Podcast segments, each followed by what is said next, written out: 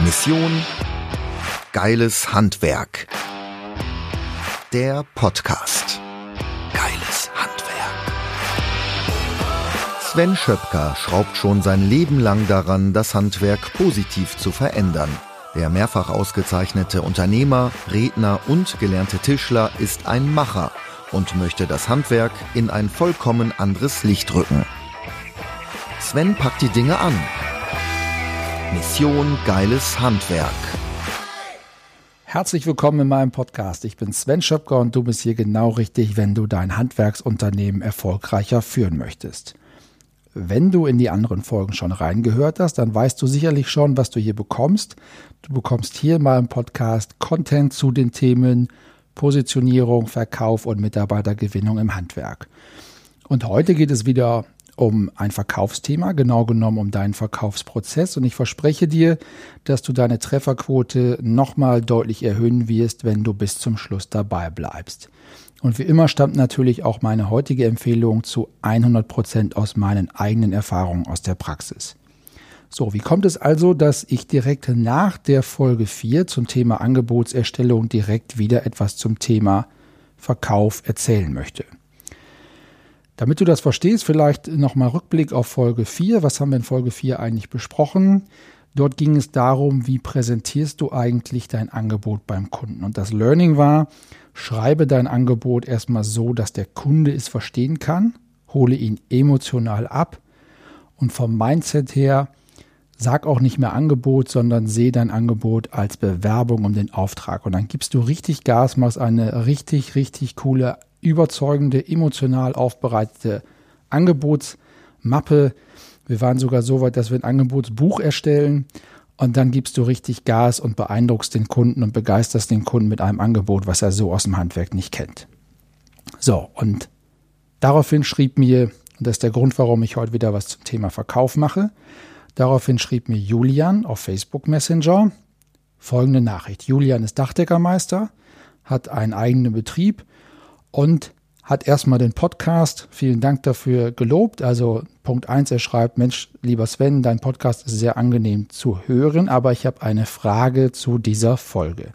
Und die Frage, ich fasse das jetzt mal ein bisschen zusammen, sinngemäß, ging in folgende Richtung. Also, ich kann noch nicht so viel Zeit in ein Angebot investieren, wenn ich das Budget des Kunden eigentlich gar nicht kenne. Also ich habe mir ein Konzept überlegt für mich selbst, dass ich so ein standardisiertes ja, Dachpaket, Dachaufbau mir überlegt habe mal. Und da kann ich relativ schnell mit ein paar Quadratmeterzahlen ermitteln, wie teuer in etwa die Dachrenovierung sein wird. Und dann rufe ich den Kunden an und sage ihm, welche Investition voraussichtlich erforderlich sein wird, um diese gewünschte Dachsanierung durchzuführen. Und dann gucke ich erstmal, wie der Kunde reagiert. Und wenn er sagt, ja, innerhalb des Budgets, natürlich ein bisschen plus minus rauf runter, ist es in Ordnung. Erst dann mache ich mir die Arbeit und mache ein detailliertes Angebot ähm, und gebe richtig Gas und äh, ja, investiere an der Stelle Zeit. Und Julian fragt, ob ich das auch so sehen würde und wie ich ähm, das sehen würde. So, und natürlich ist es so, das, was Julian schreibt, ist natürlich vollkommen richtig. Ja klar, es ist wirklich sehr wichtig, dass du dir aus der Vielzahl der Anfragen heutzutage die herausnimmst, die zu dir und deinem Unternehmen passen. Weil alles andere ist sowohl für dich, für dein Unternehmen, aber auch für die Kunden, die du ansprechen möchtest, nicht zielführend. Warum ist es so entscheidend und was passiert, wenn du jede Anfrage gleich behandelst? Mission Geiles Handwerk. Die Baustelle. Problembeschreibung. In meinen Gesprächen mit Unternehmern stelle ich immer wieder fest, dass es viel zu viele Firmen gibt, die nur eine unzureichende Konzentration auf eine vorher wirklich im Detail festgelegte Kunden- und Zielgruppe haben. Da wird, erlebe ich immer wieder, jeder Kunde, jede Anfrage annähernd gleich behandelt. Jeder bekommt relativ schnell, aber lieblos ein Angebot per Post. Jede Anfrage wird mit gleicher oder ähnlicher Priorität bearbeitet und dadurch bedingt ist die Trefferquote in diesen Unternehmen in Bezug auf die Angebote natürlich sehr, sehr gering. Jetzt ist es aber nicht nur die Trefferquote, die gering ist, sondern auch die Arbeitsmoral und die Arbeitseffizienz der Mitarbeiter ist gering. Warum? weil 80 Prozent der Arbeit, die du jeden Tag tust, für die Mülltonne ist. Und das macht doch keinen Spaß, wenn du eine geringe Trefferquote hast und du weißt, 80, manchmal sogar 90 Prozent deiner Arbeitszeit ist für die Mülleimer. Für den Mülleimer. Das muss nicht sein. Mission Geiles Handwerk. Das Angebot. Denk mal drüber nach. Meiner Meinung nach brauchst du heute eine klare Fokussierung, um effektiv arbeiten zu können. Meine Botschaft daher ist, komm raus aus dem Einheitspreis, suche dir deine lukrative Marktnische. Sei doch lieber in einem Bereich mit Abstand der Beste, als in vielen Bereichen zweiter oder dritter Zuschauer zu sein. Und da gibt es ein ganz schönes Beispiel, was ich gerne aus dem Sport heranziehe, und zwar nimm Michael Schumacher. Wenn Michael Schumacher neben seiner Motorsportkarriere gleichzeitig noch versucht hätte, Profifußballer zu werden, Weltmeister im Fußball zu werden, Champions League-Sieger zu werden, wenn er gleichzeitig versucht hätte, Weltranglisten Erster im Tennis zu werden, dann hätte er das nicht geschafft. Dann hätte er zwar alle Sportarten, weil es ein toller Allrounder auch ist, hätte er sicherlich gut gemacht. Aber er hätte in keiner der drei Sportarten, die ich eben genannt habe, ähm, den durchschlagenden Erfolg gehabt, den er als Motorsportler hatte. Das heißt, ich bin fest davon überzeugt, und da wirst du mir recht geben, dass wenn Michael Schumacher sich nicht so auf seine Motorsportkarriere fokussiert hätte, dann wäre er auch niemals siebenmaliger Formel 1 Weltmeister geworden. Und erfolgreiche Handwerksunternehmen haben das auch erkannt. Sie haben erkannt, dass man Spitzenleistung nur durch eine Spezialisierung erbringen kann. Wenn ein Tischler zum Beispiel versuchen würde, Fenster zu produzieren und einzubauen, Küchen zu bauen, Einbauschränke herzustellen, Innentüren zu fertigen und zu montieren, Rollladenkästen zu reparieren, Insektenschutzrahmen für Fenster zu vermarkten, Haustüren mit Sicherheitssystemen zu bauen, Trockenbauarbeiten, Gipskartondecken und so weiter und so fort, das wird nicht funktionieren. Die Liste ließe sich endlos erweitern. Du wirst schnell erkennen oder der Unternehmer würde schnell erkennen, dass er in keinem der Arbeitsbereiche richtig gut sein kann. Und vor allen Dingen wird er im Vergleich zu dem jeweiligen Spezialisten nur eine schlechtere Leistung erbringen können. Sowohl was die Qualität als aber auch das Preis-Leistungs-Verhältnis angeht.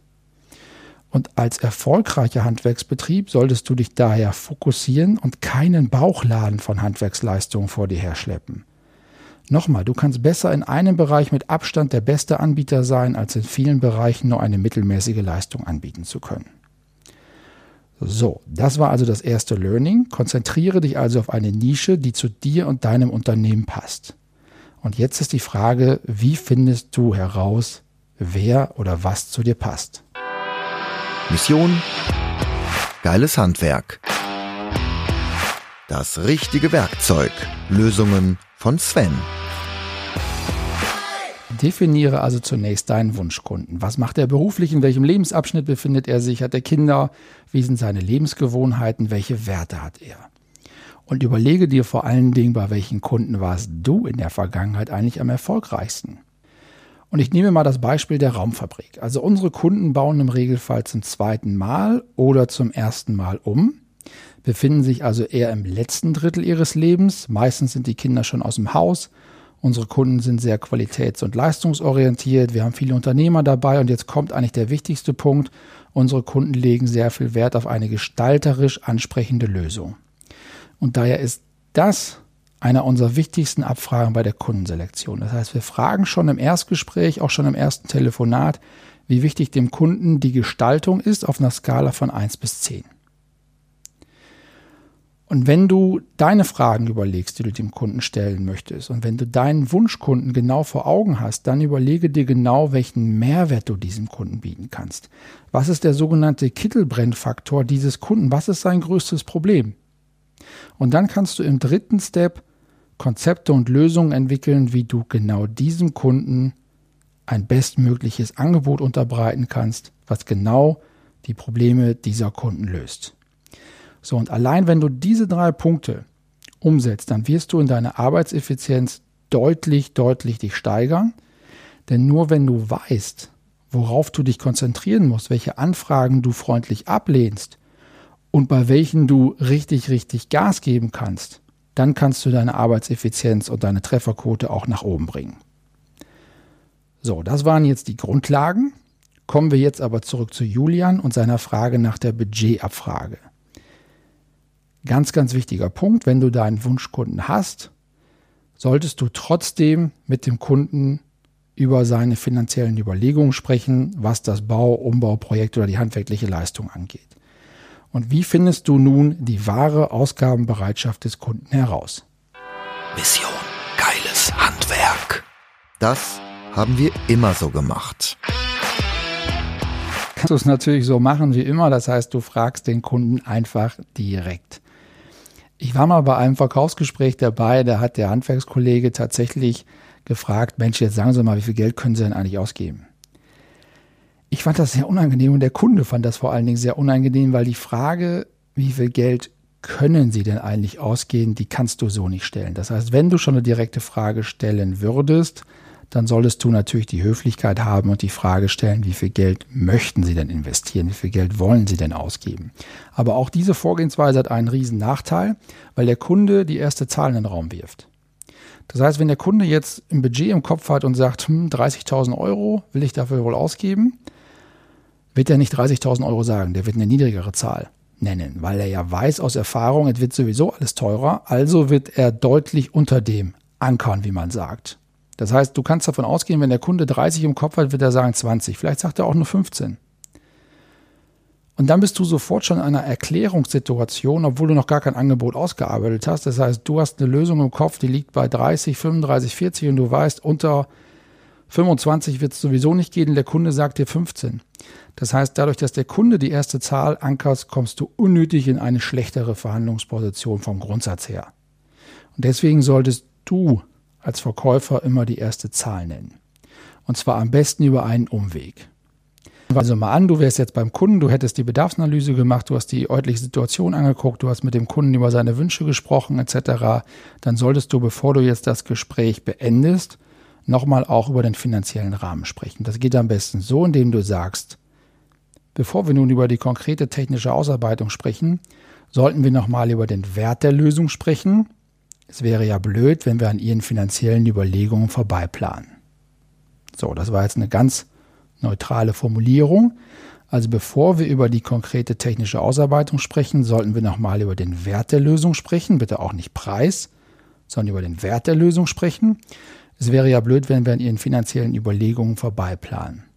Bitte nicht sagen finanziellen Möglichkeiten vorbeiplanen, sondern finanziellen Überlegungen. So, und jetzt sprichst du weiter. Es gibt zwei Varianten. Die erste Variante ist, du sagst, Nehmen wir jetzt mal an, Geld spielt überhaupt keine Rolle und wir würden überall aus dem Vollen schöpfen. Also wir könnten sommerlichen Hitzeschutz beachten, wir könnten tolle Velux-Fensteranlagen mit einbauen, wir können eine besonders hochwertige Dachziegel nehmen etc. Dann können Sie für diese Lösung durchaus 70.000 Euro ausgeben.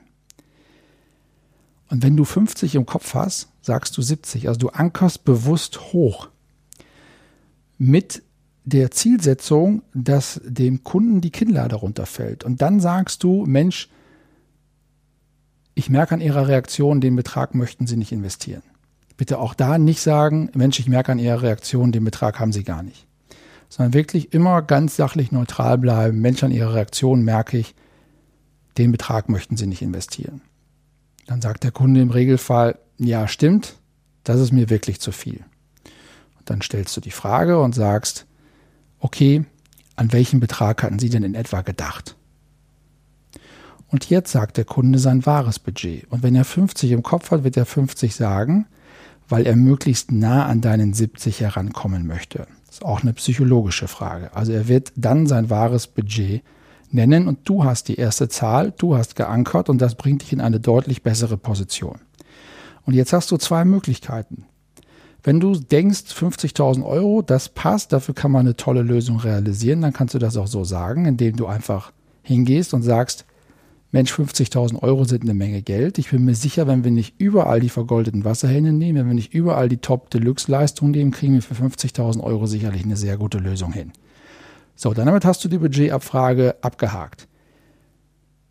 Wenn der Kunde jetzt aber sagt, wenn du 70 gesagt hast und der Kunde sagt 10 und du weißt, selbst wenn wir es rein zweckmäßig machen, werden wir immer irgendwo bei 40.000 Euro landen.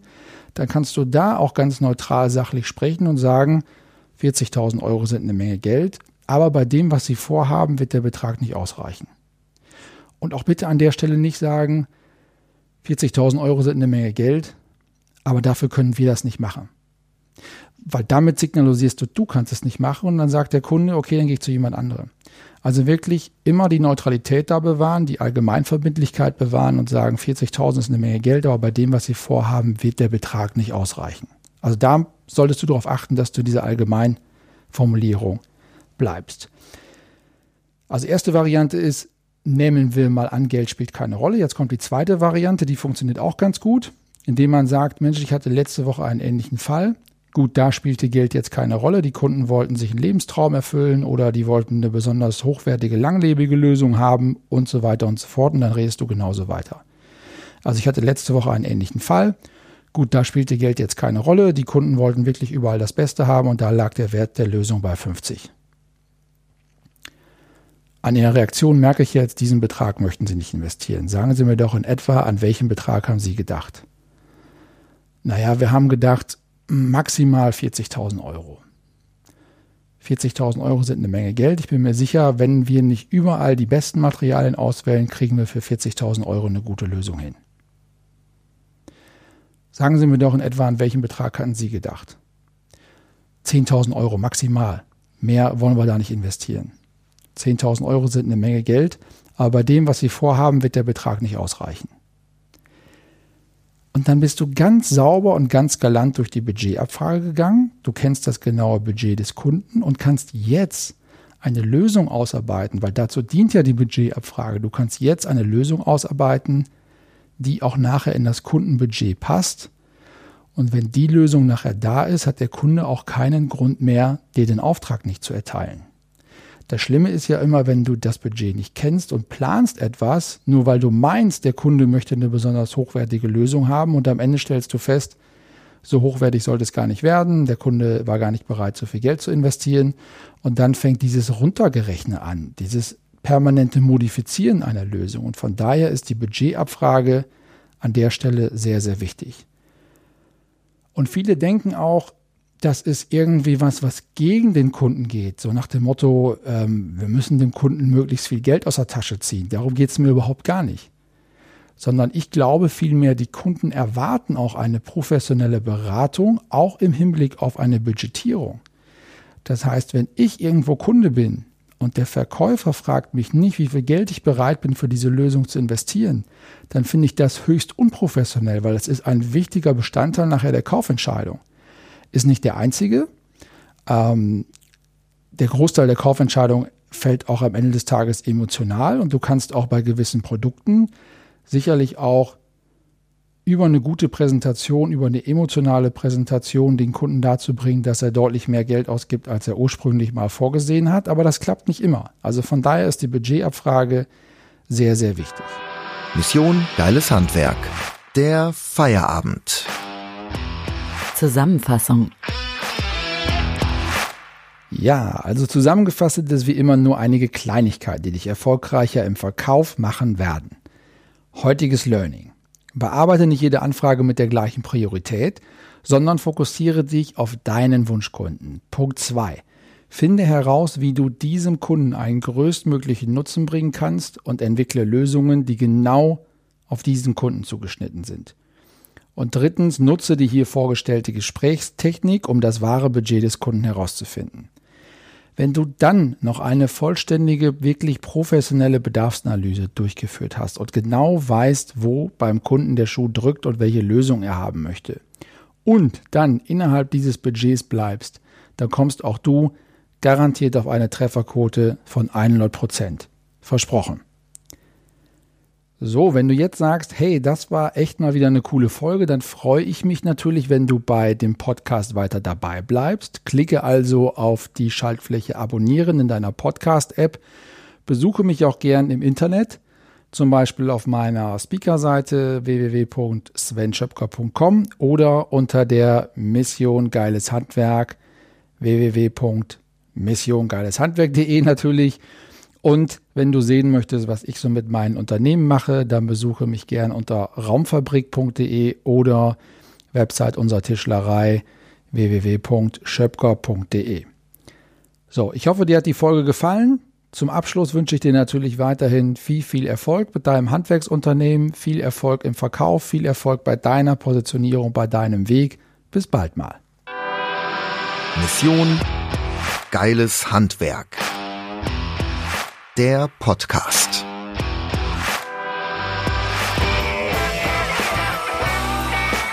Von und mit Sven Schöpker.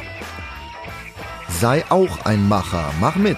Mehr Handgriffe und Werkzeuge findest du auf Mission Geileshandwerk.de